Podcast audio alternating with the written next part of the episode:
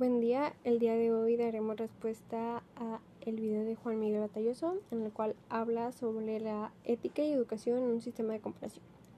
Daremos mención que el principal objetivo de este es que nos dice que sin ética y educación no podemos sobrevivir y que esta es una enseñanza de carácter fundamental. Nos dice que en un sistema educativo tiene que tener como principal objetivo en su entorno una ética, una filosofía, una inteligencia emocional, una política. Y ahora bien, ¿qué conlleva esto? Dice que la ética es para la educación como para la socialización. En pocas palabras, si no tenemos una ética, no podemos convivir como sociedad. Y que no solamente la educación se basa en un nivel de inteligencia y un nivel de aprendizaje sino que la educación también conlleva a los valores. Menciona también que es una formación ética del profesorado. Esto ya va en un sentido de educación y que si un maestro no tiene un nivel en el sentido de valor ético, llega a marcar a sus alumnos de una manera errónea en el aprendizaje, en su manera de ver las materias y que se queda plasmado y que haga que el alumno pierda el interés.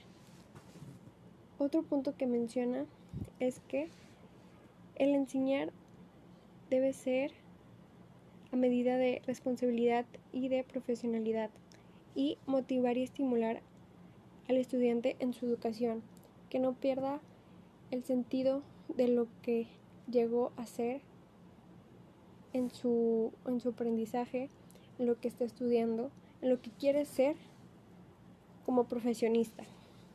Otro punto que menciona y que recalca mucho es que fomente una ética en su educación espiritual, que no se base solamente en una religión, que no vea más allá de una religión cristiana o política, perdón, religiosa, que no se vaya a eso, sino que tenga en paz su espiritualidad, que con eso llegue a comprender, a saber él mismo sus emociones, para así que él pueda desarrollarse y tenga una vinculación con la vida, con ella y con la de los demás.